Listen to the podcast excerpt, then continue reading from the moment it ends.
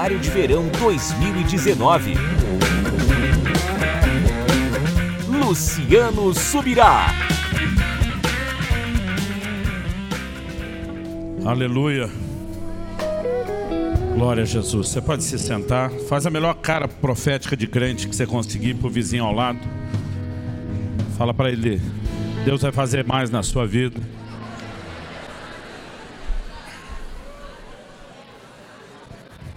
Gente, antes de começar, queria dizer que essa pregação tem o patrocínio do Café Três Corações. Estou brincando. Mas que o café estava bom, estava.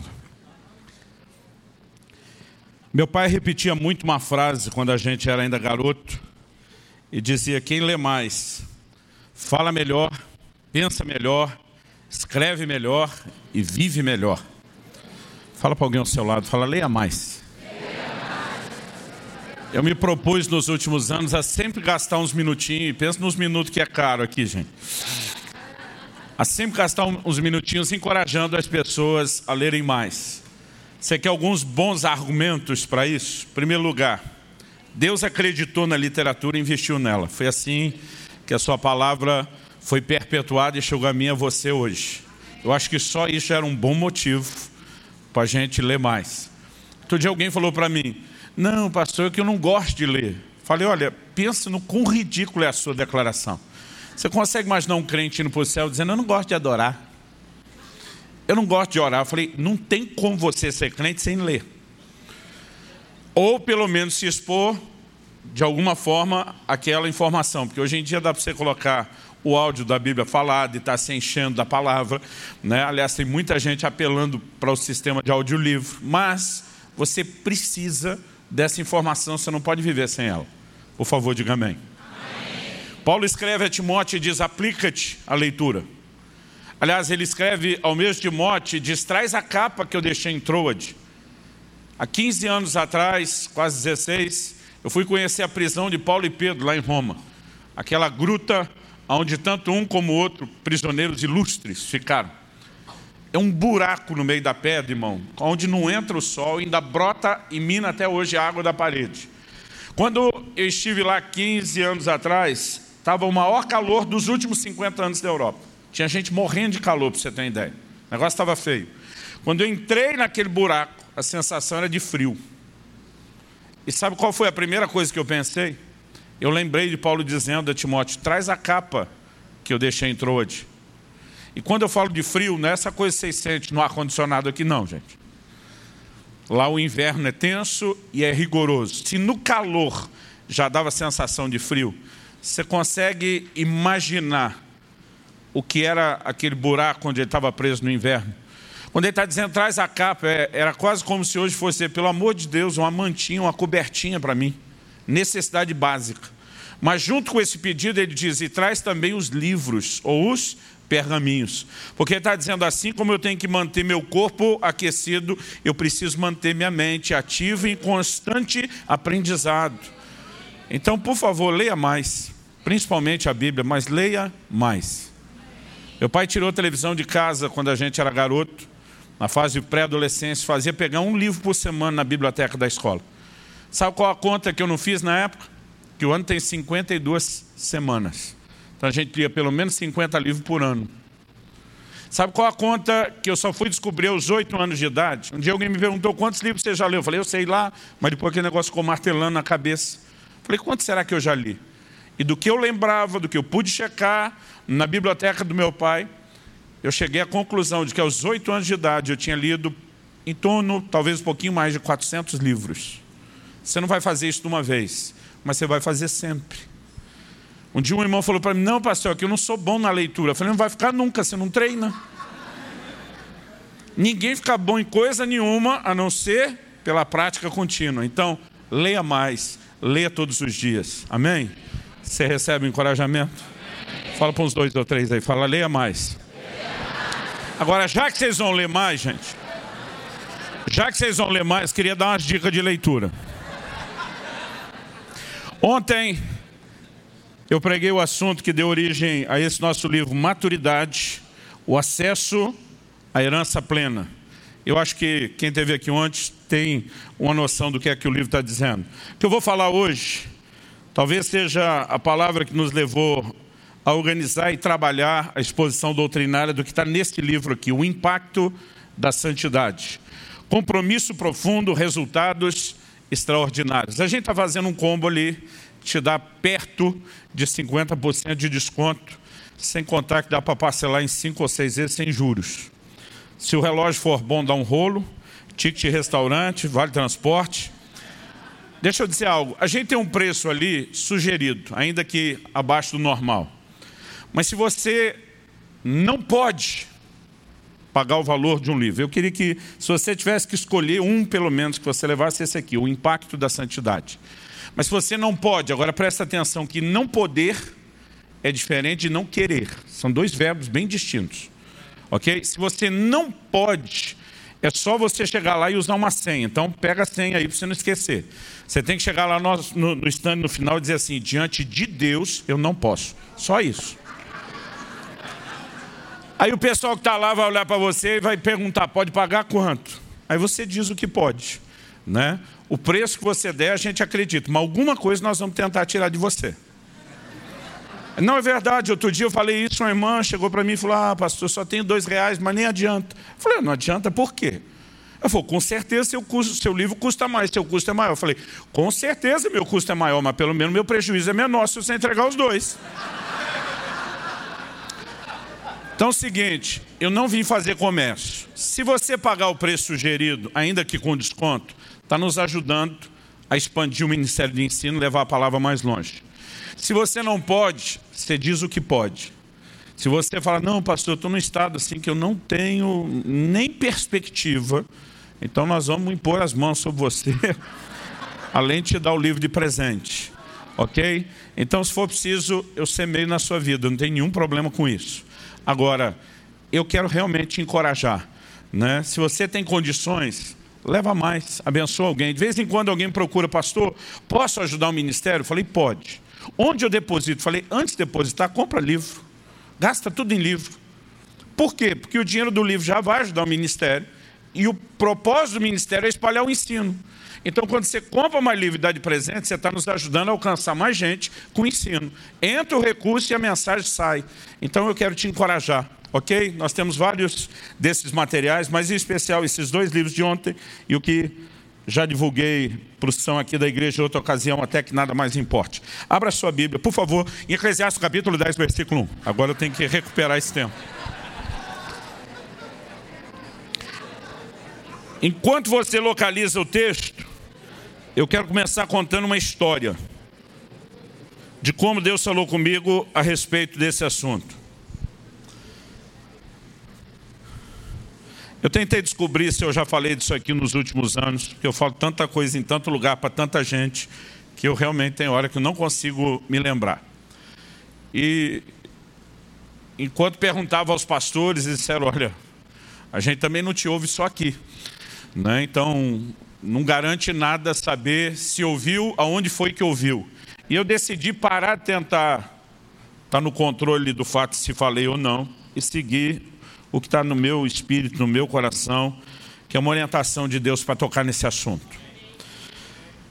Há mais ou menos uns 22 anos atrás, vou fazer essa conta porque eu estou casado há 23. Eu era recém-casado, então eu tinha no máximo um ano de casamento, e Kelly e eu fomos juntos ministrar no fim de semana numa igreja vinculada ao nosso ministério e à nossa igreja local.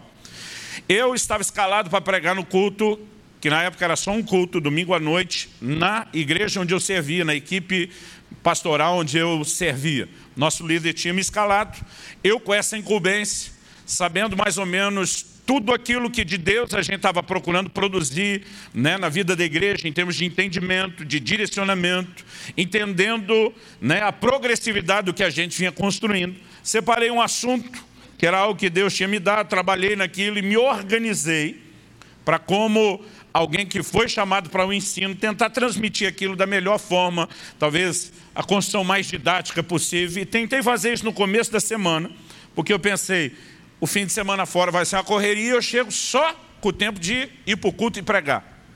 No sábado, enquanto eu pregava nessa outra cidade, acordei pela manhã, com uma impressão no meu espírito. Diz que aquela mensagem que eu tinha deixado pronta e preparada não era a mensagem que Deus queria que eu pregasse no domingo. Falei, Senhor, a minha suspeita é de que isso é o testemunho interior, o Senhor tentando falar, falar comigo. Se for, eu queria registrar uma queixa. Eu tentei deixar esse negócio organizado desde o começo da semana para ficar tranquilo aqui. E se for verdade, estou descobrindo hoje, no dia antes de pregar, um dia que eu não vou ter tempo para mais nada, que não é isso. Eu falei, eu preciso entender com clareza se o senhor está tentando falar comigo e o quê. E aquele dia foi uma correria, o dia todo eu ministrei. À noite, depois do, do, culto, de ministrar toda a igreja, ainda tinha uma reunião com a liderança, e depois da reunião com a liderança da igreja, que ele e eu nos sentaríamos com o pastor e a esposa dele. E eu sabia que essa conversa ia longe, como de fato foi. Fui dormir lá por duas ou três da manhã. Então, eu já estava antecipando a agonia de saber que não teria tempo para sentar, preparar nada. E quando eu fui dormir, aquilo ainda estava no meu espírito. E eu falei, Deus, eu não tenho condições físicas de tentar ficar acordado e tentar entender ou preparar alguma coisa para amanhã. Eu estou muito cansado e nem o senhor pode reclamar que eu estava fazendo hora extra para você. Então, ponto número um, vou dormir. Amanhã não vou conseguir levantar tão cedo, depois de um dia desse, indo dormir essa hora.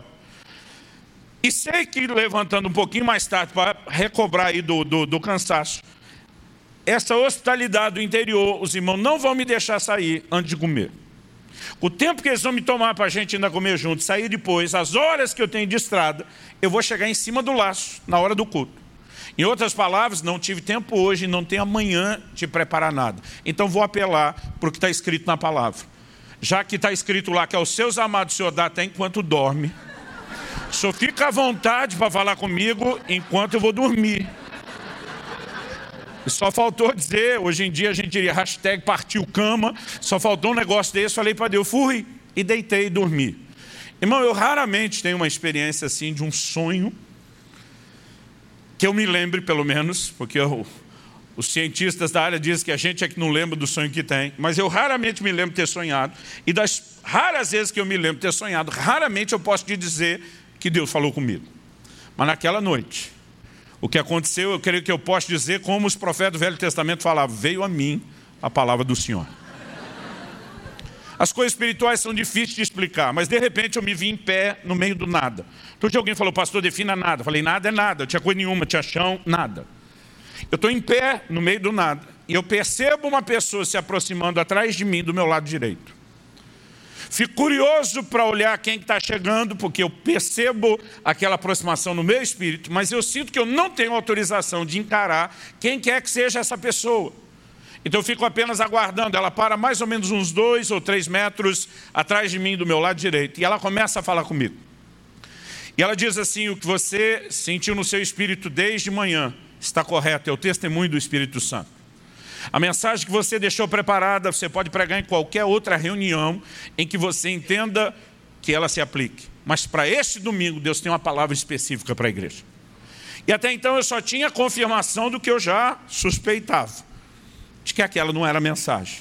Então aproveitei o embalo e falei para essa pessoa que está atrás de mim: já que você está aqui, poderia me dizer o que é que eu tenho que falar?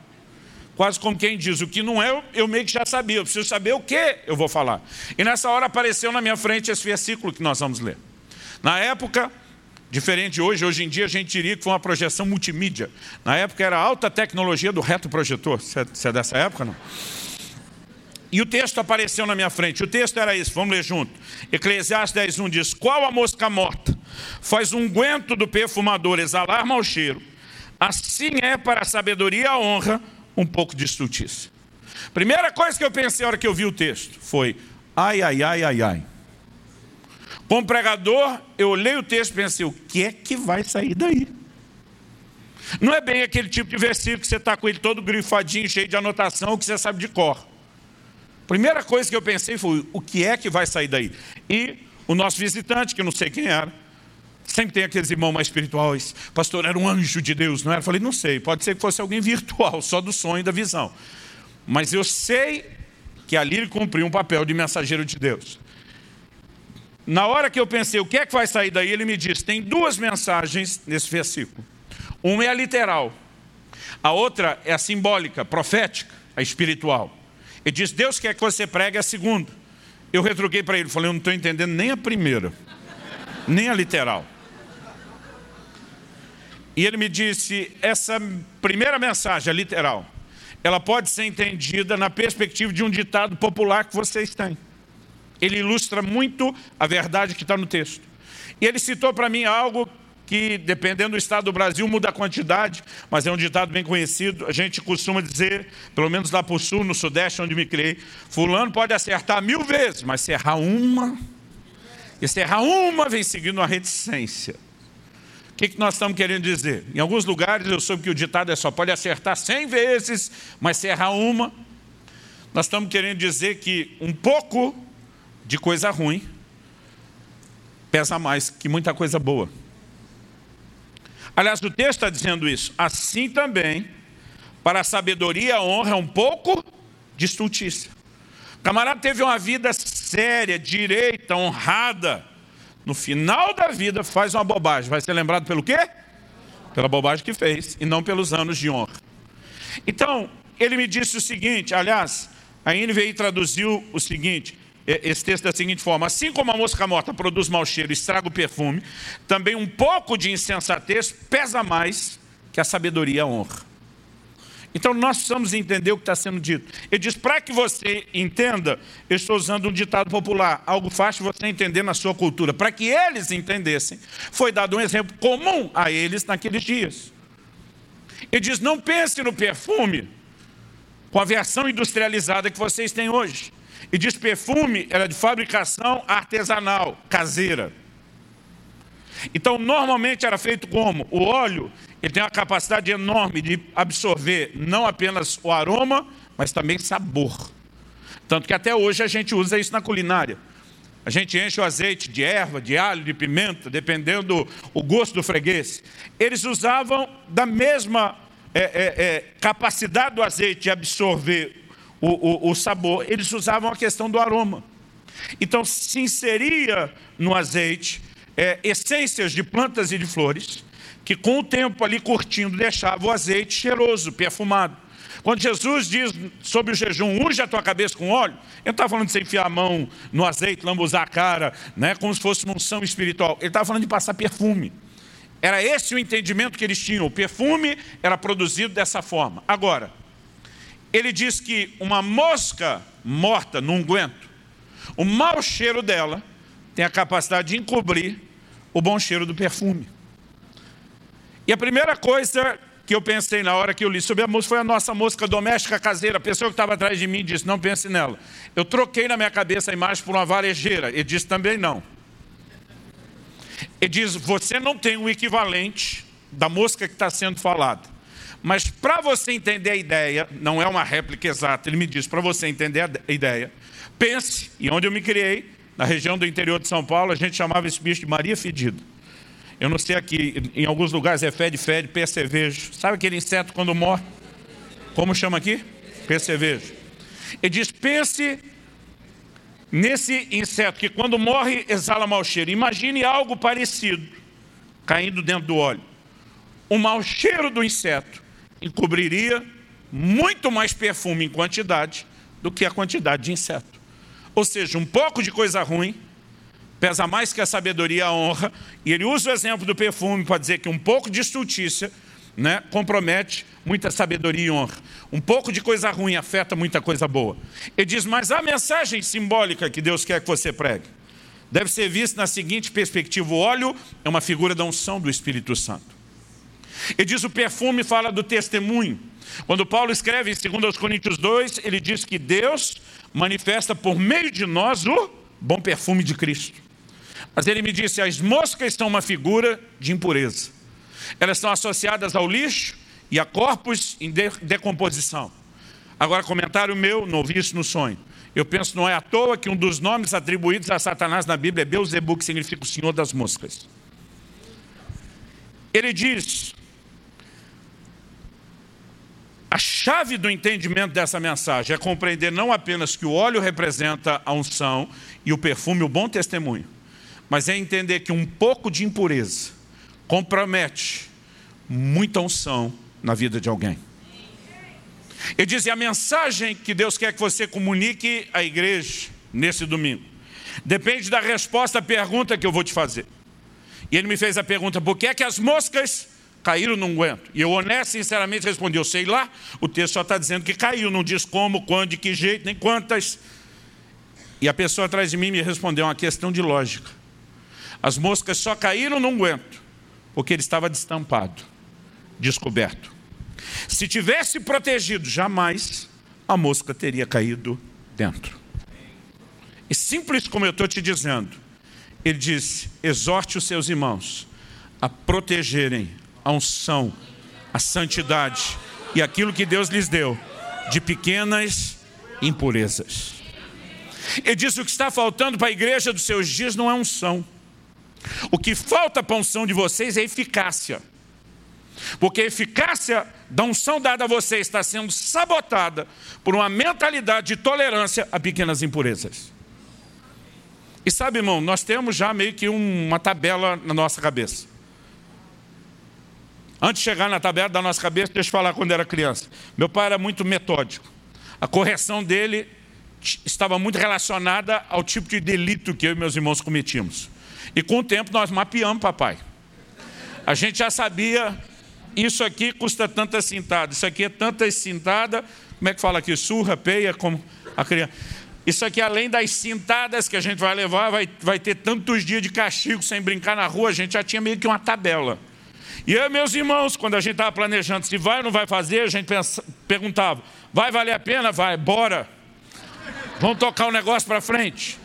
Mas a gente avaliava aquilo de acordo não só com a gravidade do delito, mas da punição. Por que eu estou dizendo isso? A maioria de nós, consciente ou não, tem uma mentalidade parecida, até nas questões espirituais. E o crente, quando o assunto é santidade, ele faz uma distinção de pecadão e pecadinho. Outro dia alguém falou, não tem diferença de tamanho de pecado. Eu falei, tem. 1 Samuel 2,17 diz que os pecados que os filhos de Eli cometiam eram muito grandes diante do Senhor. Jesus está diante de Pilatos e diz: Quem me entregou a ti, maior pecado tem. No sentido de separação de Deus, qualquer pecado produz a mesma consequência. Mas nas consequências de uma forma mais abrangente, não dá para dizer que é igual. Se eu mentir para você hoje, eu posso me arrepender e falar a verdade amanhã. Se eu te matar hoje, não tem como devolver sua vida amanhã. Então a gente sabe que tem distinção. E de alguma forma a gente cria uma mentalidade de dizer: tudo isso que é pecadão nós deixamos de lado, mas nós criamos uma mentalidade de tolerância e complacência ao que a gente considera ser as pequenas coisas. Apesar de Cantares 2,15 falar das raposinhas, ou do que no original hebraico está o filhote da raposa, as raposinhas que destroem as vinhas. Para destruir uma vinha, não importa o tamanho da raposa, basta ela ser raposa. Não importa se é raposona ou se é raposinha. O que produz o estrago não é o tamanho, é a natureza do animal. E muitas vezes nós tentamos viver um estilo de vida baseado nesse tipo de distinção, como se aquilo que a gente considera pequena impureza não fosse problema. Anos atrás, estava lendo um livro de um pregador argentino, chamado Sérgio Scataglini, Evitando as Doze Transgressões. E ele, um momento, faz o seguinte comentário. Deixa eu tentar ler exatamente do jeito que ele escreveu. A declaração é a seguinte: ninguém poderia considerar a ideia de comprar uma garrafa de água mineral em cujo rótulo estivesse escrito 98% de pura água mineral e 2% de água de esgoto. Você cogitaria a ideia de comprar água mineral? Mas é 98% de água mineral. E por que não? A gente não compraria o que dizer beberia. Ele conclui dizendo, contudo, muitos cristãos permitiram que o esgoto espiritual se infiltrasse na sua vida. Se você não beberia uma garrafa com 2% de esgoto, alegando, mas é 98% de água mineral, eu te pergunto, por que, que você acha que 98% de santidade está bom? Se você não beberia, por que Deus tem que beber 2% de esgoto junto com 98% de água mineral? Quando a gente começa a entender a perspectiva que a palavra de Deus apresenta, nós precisamos entender quão sério é o assunto de santidade. Pastor, eu já fui santificado em Cristo Jesus, é verdade. Algumas coisas foram resolvidas antes da fundação do mundo. Ele nos escolheu nele para sermos santos, irrepreensíveis em amor. Mas eu e você precisamos entender os desdobramentos da obra de Deus na nossa vida. Eu gostei daquela coisa do agora e o ainda não. Tem realidades que no reino espiritual já são nossas. Isso não significa que nós já estamos vivendo elas.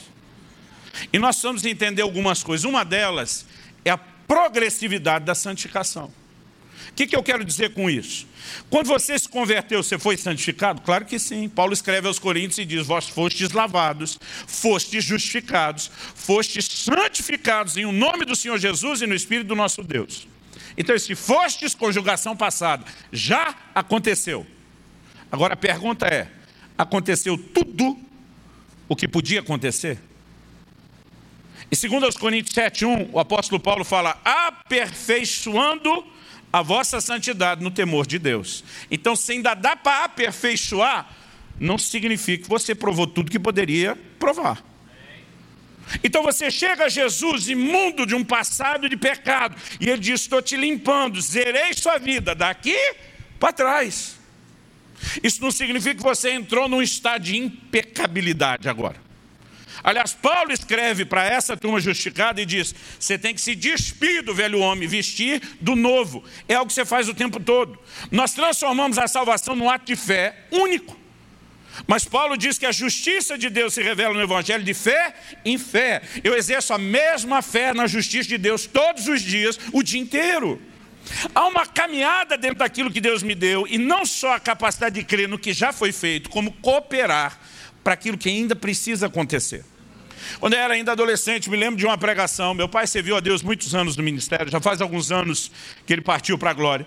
Mas eu me lembro de papai pregando essa mensagem em específico. Na verdade, eu nem lembro a mensagem, eu, lembro desse pedaço.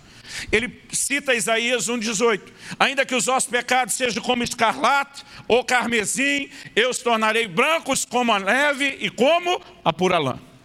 Papai dizia: Nós temos aqui dois exemplos de coisas que tingem ou tingiam o tecido de tal forma que era impossível imaginar que aquela tintura pudesse ser removida.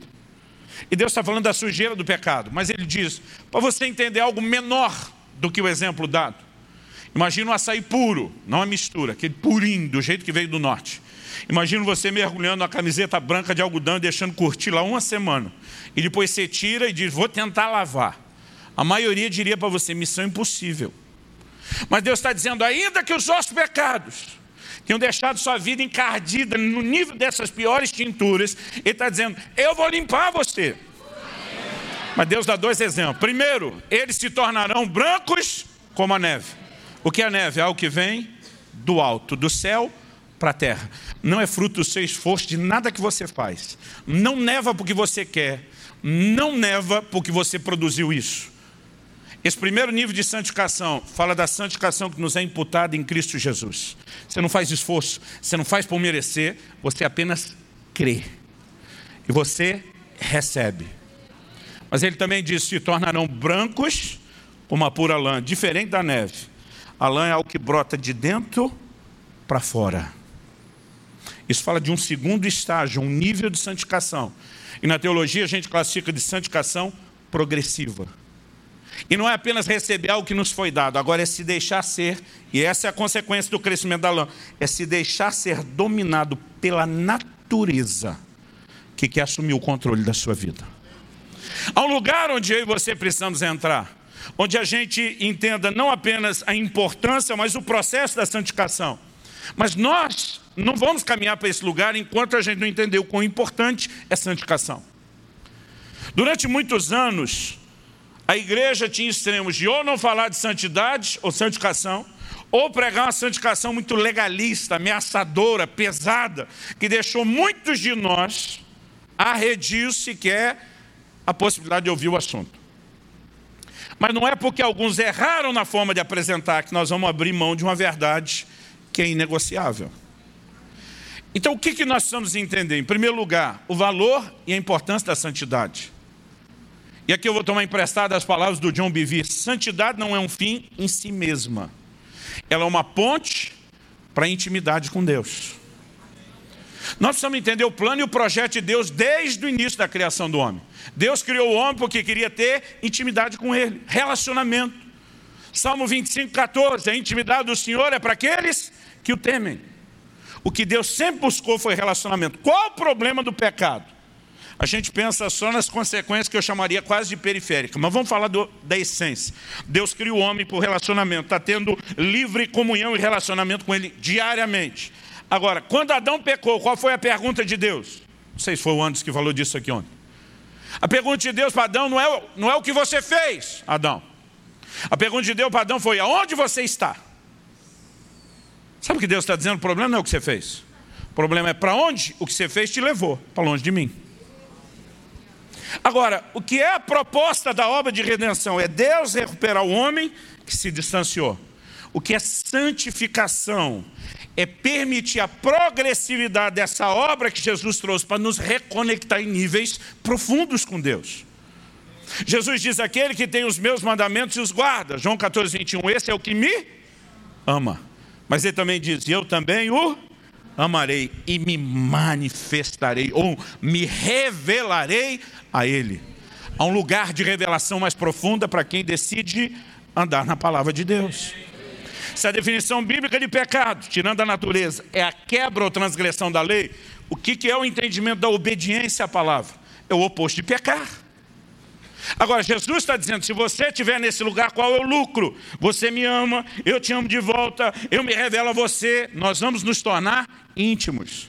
Aliás, abre rapidinho comigo em 2 Coríntios, no capítulo 6, segunda carta de Paulo aos Coríntios, capítulo 6. E vamos dar uma olhadinha a partir do versículo 16. Ele diz assim: que ligação há entre o santuário de Deus e os ídolos? Porque nós somos santuário do Deus vivente. Como ele próprio disse: habitarei e andarei entre eles, serei o seu Deus e eles serão o meu povo. Por isso, por isso o quê? Porque ele quer ser nosso Deus, quer que a gente seja o seu povo. Porque ele diz que quer habitar e entrar entre nós. Por isso, retirai-vos do meio deles, separai-vos, diz o Senhor. Não toqueis em coisas impuras e eu vos receberei. E serei vosso pai, vós sereis para mim filhos e filhas, diz o Senhor Todo-Poderoso. E diz: Eu quero andar e habitar no meio de vocês. Mas para o projeto rolar e acontecer, vocês têm que entender o que é purificar-se ou separar-se das impurezas. E diz: Então eu vou poder ser pai e vocês vão ser filhos. Então nós vamos viver algo diferente. Agora, olha como começa o versículo seguinte, que é o 1 do capítulo 7. Você sabe que a Bíblia não foi escrita em capítulos e versículos. Essa divisão é posterior, em dois momentos distintos. Em um momento da história em capítulo, em outro em versículo. E às vezes essa divisão, que tinha a intenção de nos ajudar a localizar um texto, faz a gente fragmentar uma ideia e um raciocínio. Aqui não é por causa de uma divisão de capítulo que Paulo mudou o raciocínio do que ele está falando. Então ele começa um dizendo assim: Tendo, pois, ó amados, tais promessas. Que promessas? É só você olhar os versículos anteriores.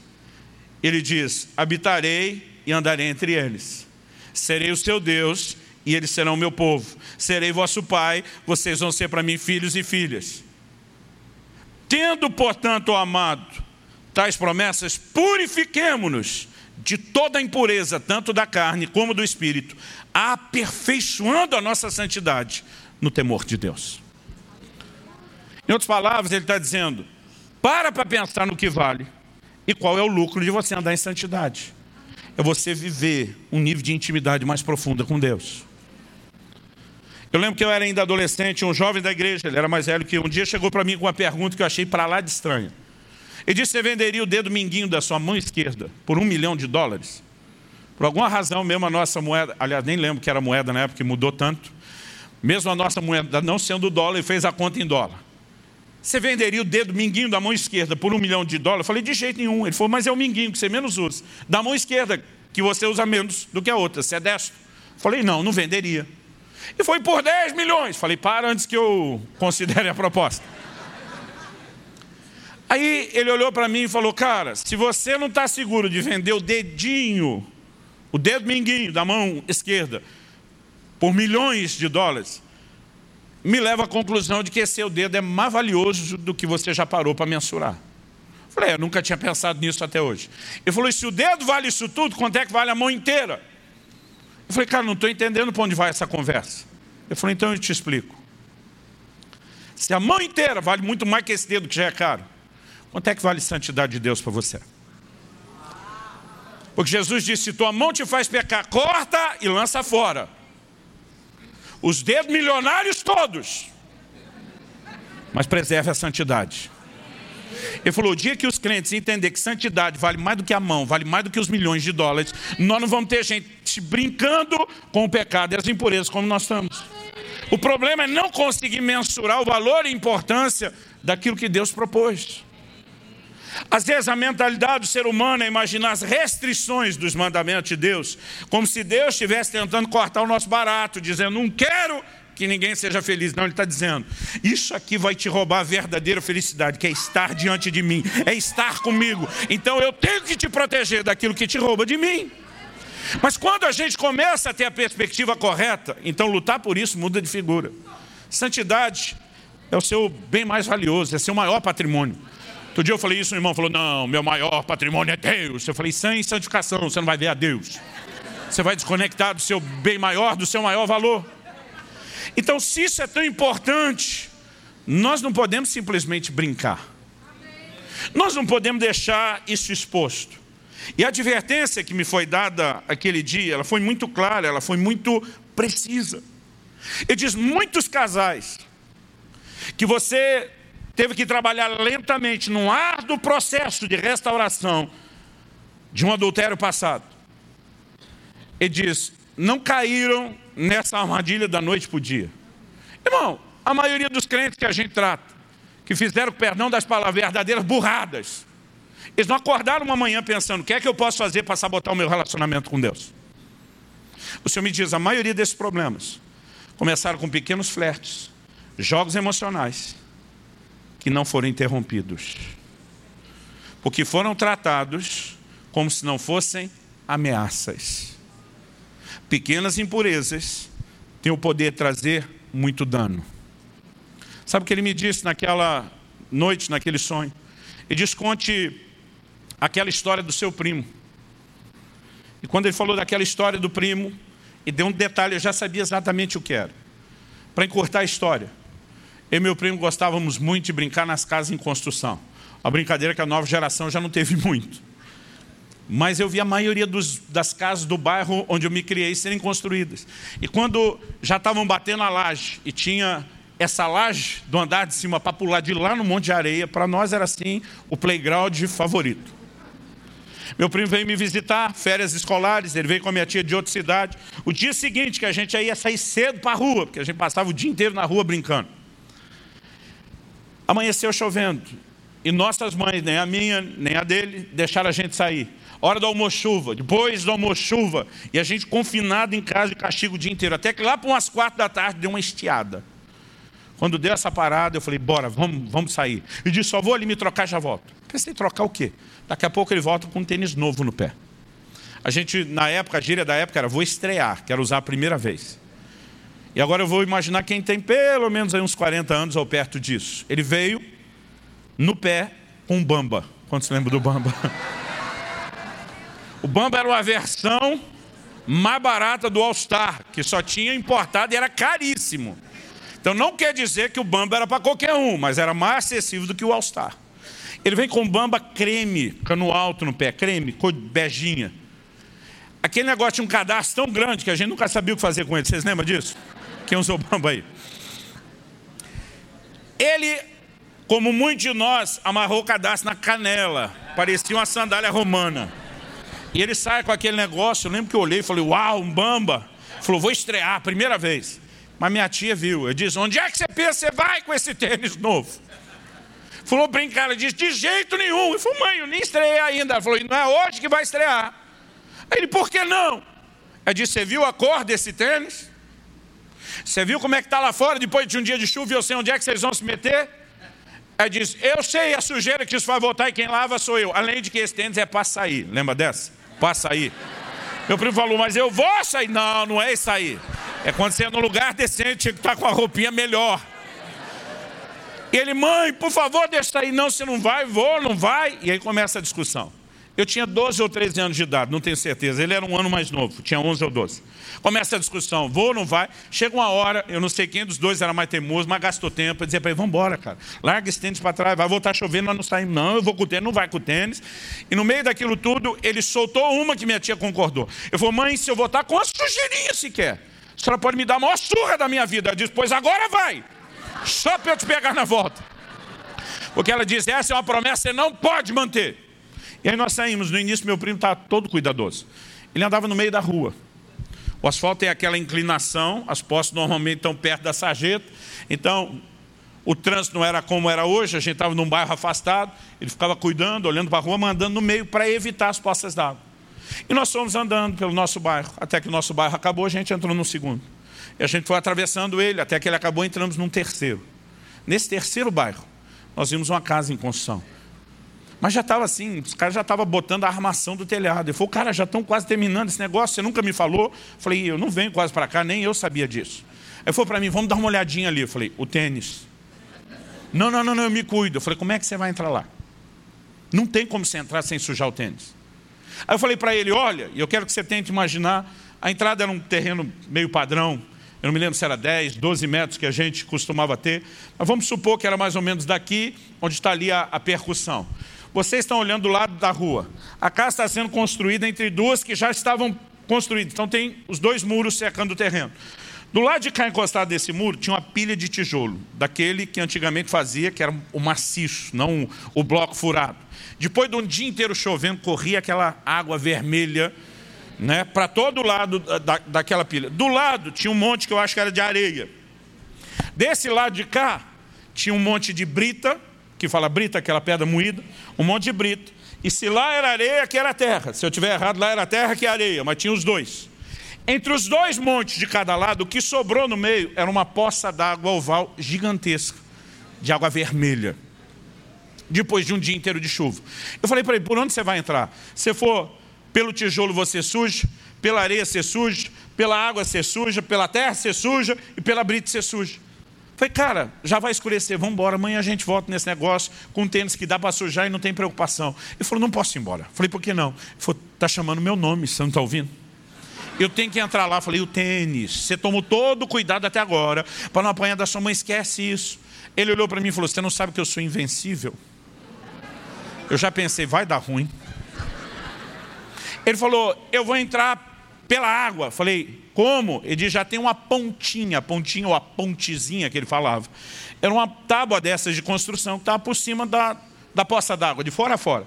Eu falei, criatura, quando você chegar no meio da tábua, ela funda com o seu peso. Não, já calculei. Ele era novinho, magrinho. Ele falou, aquilo não vai envergar, não vai quebrar, não vai afundar. E ele falou, eu estou indo. E ele sobe naquela tábua e vai todo cauteloso, pisando bem devagarzinho. A tábua começa a ranger, a baixar um pouco o peso dele, mas nem encostou na água. E ele, com aquele cuidado, chegou do outro lado. Falou, pronto, não sujou nada. Falei, parabéns para você, vê o que você quer ver e vamos embora. Você não veio? Falei, eu não vou. Ele falou, mas você pode sujar o tênis, você não vai apanhar da sua mãe. Falei, mas não você cumpre isso da sua burrice. Porque você não pode estar aí. Ele falou, é, você ainda não entendeu que eu sou invencível. Eu falei, para, não precisa me provar nada. Não, é porque eu vim com muito cuidado. Quer saber, eu vou passar andando, é normal agora. E ele simplesmente vira e agora ele vem pisando na tábua, e do jeito que vai andando, aquela tábua vai balançando. E ela começa a parte do fundo encostar na água. Mas é só mexeu a água, sem grande dano. E ele chega do lado de cá, mostra o tênis, falou, tá vendo, tem alguma coisa aqui? Eu surpreso, falei, não. Ele falou, pois é, eu sou invencível. Falei, beleza, você provou que é invencível, vamos embora, amanhã a gente... Falou, não, agora eu vou passar correndo. Eu falei para ele, sempre tem um limite. Não, vou passar correndo. Ainda pegou distância. E deu aquele pique e passa correndo. Do jeito que vai correndo, batendo o pé na tábua, tábua bate na água, espirra água suja para todo lado. Não me pergunte como. Ele chega do outro lado, sem sujeira no tênis. Eu fiquei pensando, eu acho que ele é invencível. Eu não conseguia acreditar que aquela terceira tinha acontecido sem problema. Falou, tá vendo? Falei, pois é, impressionante. Então vem. Falei, eu não vou. Ele falou, vou voltar pulando. Falei, não, não, não, não, não, não. Não vai dar certo, sou invencível. E aí lá vem ele. Quando ele deu o terceiro pulo que estava no meio. Pensa na tábua que envergou. Envergou, sumiu para dentro d'água os dois bambas e volta. Eu lembro quando voltou. A tábua levantando, os bambas saindo encardidos. Tinha dois furinhos de respiro do lado, assim, que jorrava dos dois pés a água vermelha. Aí ele olha pro tênis, olha para mim, olha pro tênis, surpreso, como se fosse uma coisa inesperada. Ele diz: sujou. Aí ele olha para mim e diz: quer saber, já que sujou mesmo? Eu não sei se ele queria espirrar água em mim, mas ele pega e pula na poça d'água. No que ele pula na poça d'água, meu primo desapareceu. Eu levei um dos maiores sustos da minha vida. Você está na frente de alguém a pessoa pum, sumiu. E não foi sumiu assim 10 segundos, 15 segundos. Meu primo, de todos, a gente tinha lá as competições. Acredite ou não, já fui mais rápido na corrida de uma família grande. Mas ninguém ganhava do meu primo na pinéia, segurando a, a, e prendendo o ar e o fôlego debaixo d'água. Ele chegava a ficar quase dois minutos. Eu não sei quanto tempo ele ficou ali, porque aquela sensação do medo, do desespero, de não entender, às vezes faz a gente aumentar. Mas daqui a pouco sai meu primo. É fundo aqui! Gente, tinha um poço. Agora acredite, o poço era de um metro por um metro, no máximo, se desse isso. A tábua estava lá por causa do poço. Com a chuva do dia inteiro e aquilo encheu, foi virando aquela poça d'água gigante. Mas porque a água estava suja, ele não sabia do poço. Nessa de corre, pula, a tábua andou, correu de lado. E a hora que ele pula só para fazer bagunça na água, sem saber, ele acerta exatamente o fosso e desce. Por que ele demorou para voltar? Porque estava cheio de entulho. Tinha galho de árvore, arame, e ele se enroscou. Ele não só não tinha espaço para conseguir se desvencilhar logo, como mesmo abrindo o olho, a água era muito turva, ele não enxergava, ele não conseguia entender o que estava aprendendo onde, não conseguia escapar, e levou aquele tempo todo para ele conseguir voltar. Quando ele voltou, ele estava no limite. Por muito pouco ele não morreu afogado. Nesse dia, a pessoa do sonho, quem quer que seja, me diz: conte essa história. Porque muitos dentro da igreja estão vivendo parecido com seu primo. Eles olham para algo arriscado, mas dizem: não vou arriscar muito. Eu vou bem de leve. E eles desafiam alguns limites que não deveriam, com muito cuidado. E normalmente eles têm uma sensação de segurança, porque se safaram. Até que daqui a pouco vem a coragem para desafiar um pouco mais do que a primeira vez. Então já não passam com tanto cuidado. O Senhor diz: e quando tem de novo a sensação que safaram, eles vão fazer como seu primo fez. E vão ter ousadia de passar correndo. E porque continuam se safando, eles não conseguem imaginar que em algum momento a coisa vai dar muito errada. Muitos confundem a longanimidade de Deus com impunidade. São coisas bem distintas. Apocalipse 2, dele tempo para que ela se arrependesse, mas ela não quer se arrepender. O que, que ela estava ganhando? Tempo, longanimidade, paciência. Deus diz: já que não quer arrepender, agora eu vou julgar. O problema é que as pessoas confundem longanimidade com impunidade. E tem uma potestade que atua na cabeça do monte de crente, chamada não dá nada não. Cada vez que ele faz algo, ele pensa, não dá nada não. É aquele bicho maligno, botando as presas na cabeça dele, dizendo, não vai ter problema, não vai ter consequência. É a mesma linguagem desde o Éden. Não, não é assim tão danoso. Não, não é assim tão complicado. Não é assim tão problemático. Deus não está te guardando de algo ruim porque quer para você algo bom. Não, não, não, não. Deus está te poupando do bom e te mantendo no ruim. É a mesma conversa desde o início. Foi nesse momento que ele me disse: muitos que comprometeram seus casamentos com o adultério, na verdade estavam brincando na tábua do flerte e dos jogos emocionais, até que acabaram sendo expostos. E aí ele me disse algo que me chamou a atenção. E eu vou terminar com isso. E diz o que aconteceu com você e seu primo naquele dia foi profético. Eu estranhei. Eu não gosto de crente que deixa tudo muito espiritualizado e tudo muito profético. A frase, ela incomodou meu ouvido. E disse: as decisões de cada um de vocês dois naquele dia afetaria o resto da vida de vocês. Ele diz: Você poderia ter entrado quando foi chamado. Você não estava debaixo de nenhuma proibição ou restrição. E por que você não foi? Pelo senso de coerência. Limites precisam ser respeitados. Ele diz: Seu primo nunca entendeu isso. Meu primo me levava no, na estação do, do, do, metrô em São Paulo, da Sé, não sei quantos conhecem o metrô lá em São Paulo, a estação da Sé onde tem a baldeação, onde, onde cruza as duas linhas principais do, do, do, do metrô, de norte, sul e leste oeste. Alguns metrôs que passam, eles não param para baldeação. Um funcionário do metrô, uma vez lá de São Paulo, me ouvindo pregar, ele, eu, ele se identificou falou: Pastor, eu vejo isso acontecer, muita gente faz isso, você falou que o seu primo fazia. O que, que meu primo fazia? Ele passava a faixa amarela de segurança, ia lá, alinhava a ponta do pé com o fosso onde o metrô passa alinhava o nariz com a ponta do pé e ficava esperando aquele metrô que não para. Eu perguntei para ele qual a velocidade do metrô. Ele falou: 60 por hora é o quilômetro a velocidade padrão. Alguns casos de 70 por hora. Raros, mas já tivemos de 80 por hora. Irmão, aquele comboio de ferro está passando a dois dedos do seu nariz a 60 km por hora. Se alguém esbarrar em você sem querer, você pode estar tá morto. Meu primo ficava lá. E depois que terminava, ele saía e dizia: adrenalina de pobre. Qual era a explicação dele? Rico chama de adrenalina o que é passar medo. Mais rico tem dinheiro, paga para passar medo. Então ele pula de bungee jump, ele pula de paraquedas. Pobre não tem dinheiro para gastar, passa medo de graça no metrô. E ele. E o gostoso, a diversão dele, era tal da adrenalina. Era brincar com os limites. E ele me disse: Naquela ocasião, Satanás reivindicou a vida do seu primo para que ele morresse afogado. Ele diz: O Senhor não permitiu. Ajudou ele a escapar. Mas isso se repetiu por muitas vezes ao longo da vida dele. Eu tinha 20 anos de idade. E eu passei por um acidente de carro em 93. Eu só estou vivo por milagre de Deus. Declaração dos médicos que não são nem crentes nem empolgados. Eles disseram: Você está vivo por um milagre. Eu fiquei dois dias em observação na UTI, principalmente por conta de um traumatismo craniano, consequência do, do acidente. Nesses dois dias eu fiquei praticamente incomunicável. Os poucos pastores amigos que entraram me visitar não me contaram. Mas o que aconteceu nesses dois dias que eu estava lá? Eu só soube depois quando saí.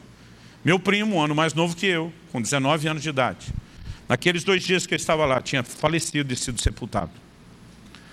Um traficante botou uma arma na cabeça dele e fez ele engolir três papelotes de cocaína. Ele, sabendo o que ia acontecer, correu para o hospital, mas não deu tempo de chegar a fazer a lavagem. Os papelotes romperam antes e ele morreu de overdose. Tempo eu sei que ele teve, eu não sei se ele teve lucidez para lembrar de se consertar com Deus do qual ele estava desviado e distante.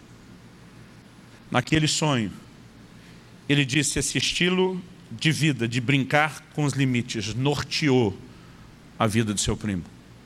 E foi por isso que em algum momento a proteção que estava repetida às vezes continuamente sobre ele acabou sendo retirada.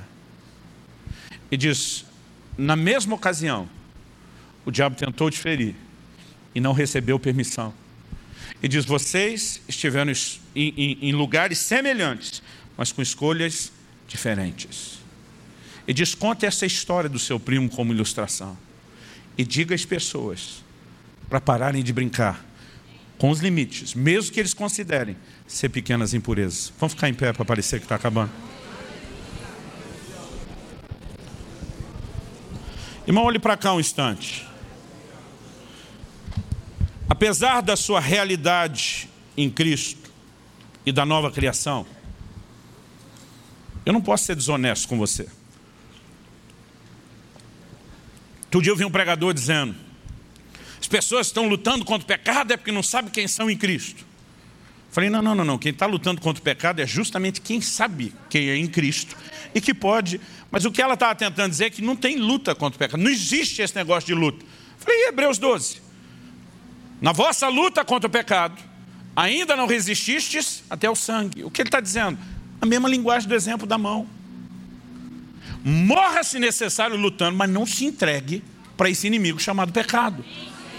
Agora, qual é o problema de muitos de nós? É que nós temos um entendimento errado, que gera uma fé errada e que nos prende em resultados errados. Eu vejo uns crentes falando do pecado como se fosse algo impossível. Impossível de ser vencido. Tem uns crentes que parece que eles acreditam que a tentação, aquilo que te arrasta ao pecado é sobrenatural. Deixa eu te dizer, não é. Escrevendo aos Coríntios, Paulo diz lá no capítulo 10, no verso 13 da primeira epístola, não vos sobreveio tentação que não fosse humana. A tentação sempre foi, ainda é e continuará sendo humana. A tentação não é sobrenatural. Pastor, uma Bíblia não chama o diabo de tentador? Sim, ele vai explorar o seu desejo. Tiago escreve diz: cada um é tentado quando atraído pelo seu próprio desejo. O que te tenta é o seu desejo. O diabo sabe qual menu ele vai colocar diante de você para te provocar, mas o que te tenta é o seu desejo. Então isso significa o quê? Que a tentação não é sobrenatural, ela é natural. Agora, o que é sobrenatural? Paulo diz: Não vos sobreveio tentação que não fosse humana, mas fiel é Deus. Tem crente que bota adesivo de Deus é fiel quando troca de carro, mas na hora de vencer o pecado não lembra que Deus é fiel. Mas fiel é Deus, que não permitirá que sejais tentados além das vossas forças. A tentação, além de ser humana, natural e não sobrenatural, nunca será maior do que a sua capacidade de resistir. E além de não ser maior do que a sua capacidade de resistir, Deus diz: Mas eu não sou nem louco de deixar você lutando só com a sua capacidade de resistir. Então Paulo diz: Fiel é Deus, que não permitirá que sejais tentados além das vossas forças, e juntamente com a tentação vos proverá o escape, ou dependendo da sua versão, livramento. Sabe o que é sobrenatural? É o escape, não é a tentação. Tentação é natural. Escape é sobrenatural. O problema é que muitos estão crendo o contrário, que a tentação é sobrenatural e que o escape é só natural. Conserta isso dentro de você. O livro de Hebreus diz que nós não temos um sumo sacerdote que não possa se compadecer de nós. Diz que ele foi tentado em tudo, mas sem pecado. Repita comigo, mas sem pecado. E este sumo sacerdote que entende o que é a gente ser tentado, porque ele mesmo foi, mas que também entende o que é vencer a tentação, porque ele venceu em tudo. A Bíblia diz que ele está à nossa disposição para nos socorrer. Então o texto diz: Chegai-vos, portanto, com confiança ao trono da graça. A palavra trono pressupõe o quê? O trono era a cadeira ou assento dos reis. Mas não era a cadeira que ele sentava para comer, para almoçar. Era a cadeira que ele sentava para as audiências públicas, era o lugar onde ele exercia juízo. A ideia de trono, desde os tempos antigos, remete a juízo. O autor de Hebreus muda o conceito desse trono. Diz: esse trono não é para julgar você, é para socorrer você. Agora, qual é o socorro? A gente só imagina a graça onde o pecado já foi cometido. Graças a Deus também existe isso na manifestação da graça, onde abundou o pecado, superou, abundou a graça. Agora, limitar a graça apenas a um remédio, a pecado já cometido. É uma grande distorção do que a Bíblia ensina. Que graça é essa que está nesse trono? É uma graça para não pecar. A graça não é só para levantar quem já pecou. Há uma graça para pegar esse homem levantado, que já pecou um dia, e dizer: Eu vou te empoderar para você viver acima do pecado. E esse é o lugar onde eu e você temos que viver. Nós não vamos chegar lá por nossas forças. Não é debaixo do peso e das ameaças legalistas, é pela paixão da presença dEle e da comunhão com Ele. Nós vamos blindar o nosso coração dizendo: não vou brincar com as pequenas impurezas. Quem está entendendo, diga amém. Eu tenho falado muito de santidade, principalmente para pastores e líderes. Não imaginei que chegaria o dia onde a gente teria que voltar a ensinar esses fundamentos de santificação, de santidade, até para a liderança. E volta e meio ouço umas coisas que ainda me dói. Um dia desse, um falou, ó, oh, pastor, eu até toco no assunto de santidade, na minha pregação, no meu ensino, mas também não vou oprimir o povo com isso. Falei, como é que é? Eu falei, não, não, não, eu não estou aqui para policiar ninguém, ensinei. Quer praticar, pratica, não quer, o problema é dele. Falei, esse é o seu problema. Achar que o problema é só dele. O pecado de Acã nunca é problema só de Acã, é de todos nós.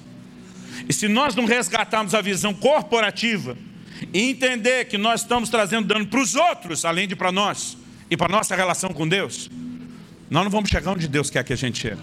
O que falta para a nossa geração, gente, não é unção, mas está faltando eficácia para ela. Porque nós deixamos ela exposta à influência de muitas moscas. Irmão, cuide com o seu entretenimento. Porque nós estamos pregando uma verdade sobre o casamento e depois nos divertindo com um triângulo amoroso. Torcendo para aquela terceira ponta do triângulo amoroso conseguir o que quer. E nós não percebemos que muitas vezes estamos deixando lentamente os valores entrar. Quando a Bíblia diz, não vos conformeis com esse mundo, não é algo só do dia que você converteu. É o tempo todo dizer, esses valores não vão me contaminar. Esses valores não vão reger minha vida. A mosca pode voar em cima do pote, mas aqui dentro não cai. E esse posicionamento é parte de um conserto que Deus precisa. Precisa produzir nos nossos dias. Nenhum avivamento foi preparado sem um caminho de arrependimento. Nenhum, na Bíblia nem na história. E nós precisamos entender que a, o grito do coração de Deus, santificai-vos, porque amanhã o Senhor fará maravilhas no meio de vós. Ainda continua chegando e alcançando a igreja. E nós precisamos voltar a esse lugar de entendimento, de ser completamente dele. Quem está entendendo, diga amém. Você recebe essa palavra em nome de Jesus. Eu quero que você me entenda, eu não quero parecer que isso é apelação. Eu não ganhei nada, nada com a venda dos meus livros.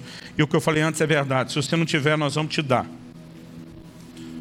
Mas eu queria não que você levasse, eu queria que você lesse esse material, orando, com toda a liberdade de discordar de alguma coisa que talvez você entenda, isso não, não consigo entender dessa forma, mas refletir nessas verdades, porque nós precisamos de uma construção doutrinária bem completa. Nós temos um, que eu preguei hoje, é o resumo de um de 20 capítulos. Nós temos um capítulo só para falar do temor do Senhor. Aperfeiçoando a vossa santidade no temor do Senhor. Eu chamo ele de o paraquedas reserva. Todo paraquedista não quer usar o paraquedas reserva. Conversei com um amigo meu esses dias, um outro pastor, que a experiência dele com paraquedista é muito maior que a minha, ele tem muitas horas de pulo. Alguém falou para mim esses dias, nem sabia que o senhor pulava. Eu falei, não, eu nunca dei nenhum pulo. Então a experiência dele é maior do que a minha. Eu só gosto de ver as pessoas imaginando eu descendo de paraquedas. Eu falei para ele, me fala sobre o paraquedas reserva. Ele falou, paraquedas reserva é que, aquela coisa que nenhum paraquedista quer ter que usar, mas é grato a Deus quando precisa e ele está lá. Eu falei, por que não quer usar? Ele falou, porque ele é menor do que o normal.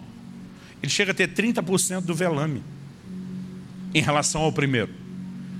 Ele falou, ninguém quer usar. Eu falei, por que, que ele é menor? Para desdobrar depressa? Ele falou, também, mas não é só isso. Ele falou, ele tem que desdobrar rápido, depressa, quando você já está na altitude comprometedora. Mas por causa disso, ele não te permite ter o voo panorâmico do primeiro. Até para usar o paraquedas reserva, o cara tem que ter treino. Porque senão ele se arrebenta todo. Ele está lá para salvar a sua vida. Então o cara tem que saber como girar e como aterrizar para não se quebrar todo. Ele falou, então ninguém quer usar pelo desafio que é, pelo risco que ele ainda tem. Mas todo mundo é grato quando ele está lá. Por que, que eu estou te dizendo isso? Sua maior motivação de andar em santidade deveria ser seu amor por Jesus. Mas nunca jogue fora o paraquedas reserva do temor. Porque nós temos uma geração que está tentando minar um ensino claro do Novo Testamento sobre temor. Você não sabe como eu fiquei feliz antes de ouvir você falando do medo de Deus. O medo saudável. A Bíblia diz: aperfeiçoando a santidade no temor do Senhor. Se você conseguir entender o lucro de andar em santidade e ao mesmo tempo a perda de não andar, não é entre um e outro você vai escolher, você vai juntar os dois e dizer: nada nesse mundo vai me fazer brincar com a impureza ou com o pecado. Jesus nos ensinou uma oração diária: o pão nosso de cada dia nos dê hoje. E amanhã, amanhã você ora de novo. E depois da manhã, você ora outra vez. Então é uma oração diária. Mas tem uma parte da oração que a maioria dos crentes não faz. Não nos deixes cair em tentação. Livra-nos do maligno. A maioria de nós ora pedindo pão, mas não ora para vencer pecado. Por quê? Porque de alguma forma nós atribuímos valor ao pão, mas não a vencer pecado. Porque se para nós vencer pecado fosse mais importante do que o pão, a gente não deixaria um dia sequer de orar. E porque nós não vamos ao trono da graça, a gente não recebe o socorro. É uma obra de Cristo, não foi incompleta. Mas você vai ter que fazer a sua parte para poder experimentar a plenitude que Ele tem para você. Alguém tem que tomar esse microfone de mim. Eu gostaria que você colocasse sua vida diante de Deus. Preste atenção, não vim te jogar pedra, não vim te apontar o dedo, não vim tentar trazer culpa ou condenação, isso é ministério do diabo, eu não quero tomar parte não. Mas eu vim te trazer um alerta. Não brinque nem com as raposinhas, porque elas também destroem vinhas. Talvez seja um momento importante de você colocar seu coração diante de Deus e dizer, Senhor, eu preciso me arrepender pela tolerância às pequenas impurezas. Talvez seja o momento de reforçar ou renovar o seu compromisso de andar diante do Senhor em consagração, em santificação e entrega. Talvez seja um momento oportuno para você que está na corda bamba em alguma área. Dizer, Senhor, eu não saio desse lugar sem me aproximar, e não só me aproximar, mas receber aquilo que está à minha disposição no trono da graça. Eu não vou sucumbir à tentação nem ao pecado com uma provisão tão grande de vitória. Eu quero aquilo que é meu que quer que seja que você entenda que precisa orar, faça isso agora. Senhor, a tua palavra foi comunicada. E se o teu espírito não vivificá-la, terá sido só um discurso, só uma palestra. Nós precisamos de mais do que isso. Mais do que o entendimento espiritual, nós precisamos daquela aplicação personalizada que só o Senhor pode fazer e produzir. Eu oro por cada um de nós que a tua palavra, como o Senhor disse por boca do profeta Isaías, cumpra o propósito para o qual foi enviada. Que ela não volte vazia. Que ela produza os seus frutos. Nós agradecemos pelo teu amor insistente, por continuar lutando para extrair o melhor de nós e desse relacionamento. Muito obrigado, Senhor. Muito obrigado. E que a tua graça, que a tua graça seja experimentada de uma forma cada vez mais intensa, progressiva, um empoderamento para vivermos nesse lugar de vitória, em nome do Senhor Jesus. Amém.